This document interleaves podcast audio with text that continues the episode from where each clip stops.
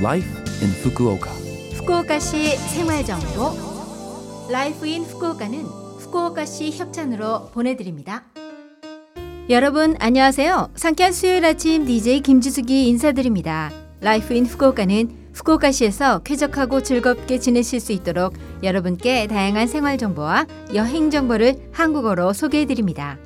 오늘도 짧은 시간이지만 저와 함께 즐거운 시간 보내시기 바랍니다.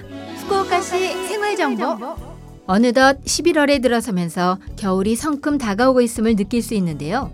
환절기인 11월은 비교적 쾌적한 기후이긴 해도 컨디션 조절이 어려워지는 시기입니다.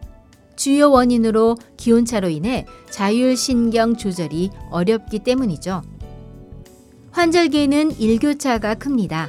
이런 환경에서는 체온과 발한 등을 신속하게 조절하지 못하면 신경의 균형이 깨져버리고 그 결과 두통이나 불면증, 어깨 결림이 생기고 피부가 거칠어지거나 몸이 나른해지는 등의 증상이 나타납니다.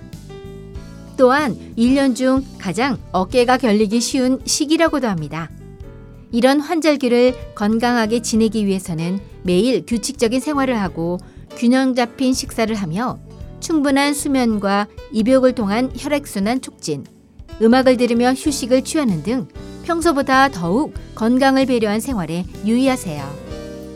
이 밖에도 기온이 떨어지고 공기가 건조해지는 등의 문제가 발생하기 시작해 감기에 걸리기 쉬운 시기이기도 합니다. 여러분도 건강에 유의하면서 지내시기 바랍니다. 후쿠오카시 생활 정보. 후쿠오카시는 신종 코로나 바이러스 백신 접종을 희망하는 모든 분들이 안심하고 접종하실 수 있도록 추진하고 있습니다. 3차 또는 4차 백신 접종자를 대상으로 하는 오미크론 대응 백신 접종이 시작되었습니다. 현재 4차 백신 접종에 필요한 접종권을 우송하고 있습니다. 접종권이 도착하면 예약 사이트나 백신 접종 콜센터를 통해 예약하실 수 있으니 접종권이 도착할 때까지 기다려 주시기 바랍니다.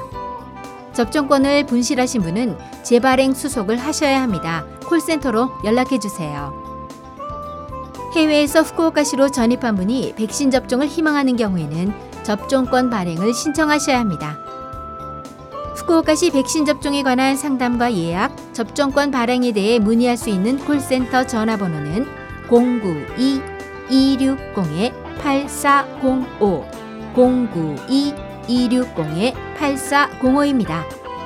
매일 오전 8시 30분부터 오후 5시 30분까지 접수받으며 영어와 한국어, 중국어 등 7개 국어로 대응해 드립니다.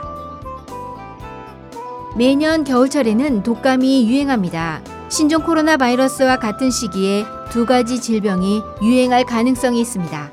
따라서 현재 신종 코로나 바이러스 방역 대책으로 여러분들이 신경 쓰고 계신 손 씻기나 마스크 착용, 거리두기는 독감 예방을 위해서도 계속해서 실천하시기 바랍니다. 만약 확진자가 되었을 때 중증 예방을 위해서도 독감 백신 접종도 권장합니다. 한편 신종 코로나 백신과 독감 백신은 동시에 접종하실 수 있습니다. 후쿠오카시 생활정보 이번 주 Life in 후쿠오카 한국어 어떠셨어요? Life in 후쿠오카는 팟캐스트로 언제든지 들으실 수 있습니다. 그리고 블로그를 통해 방송 내용을 확인할 수도 있으니 LOVE FM 공식 홈페이지에 Life in 후쿠오카 페이지도 놀러 오세요. 방송에서는 여러분들의 사연도 기다리고 있습니다. 이메일 761골뱅이 lovefm.co.jp 761골뱅이 lovefm.co.jp로 보내주세요. 어느덧 11월에 접어들었는데요. 가을 노래 한 곡 보내드립니다.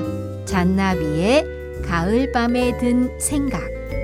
자 그럼 청취자 여러분 즐거운 하루 되시고요. 저 김지숙은 다음 주 수요일 아침에 뵐게요. 안녕.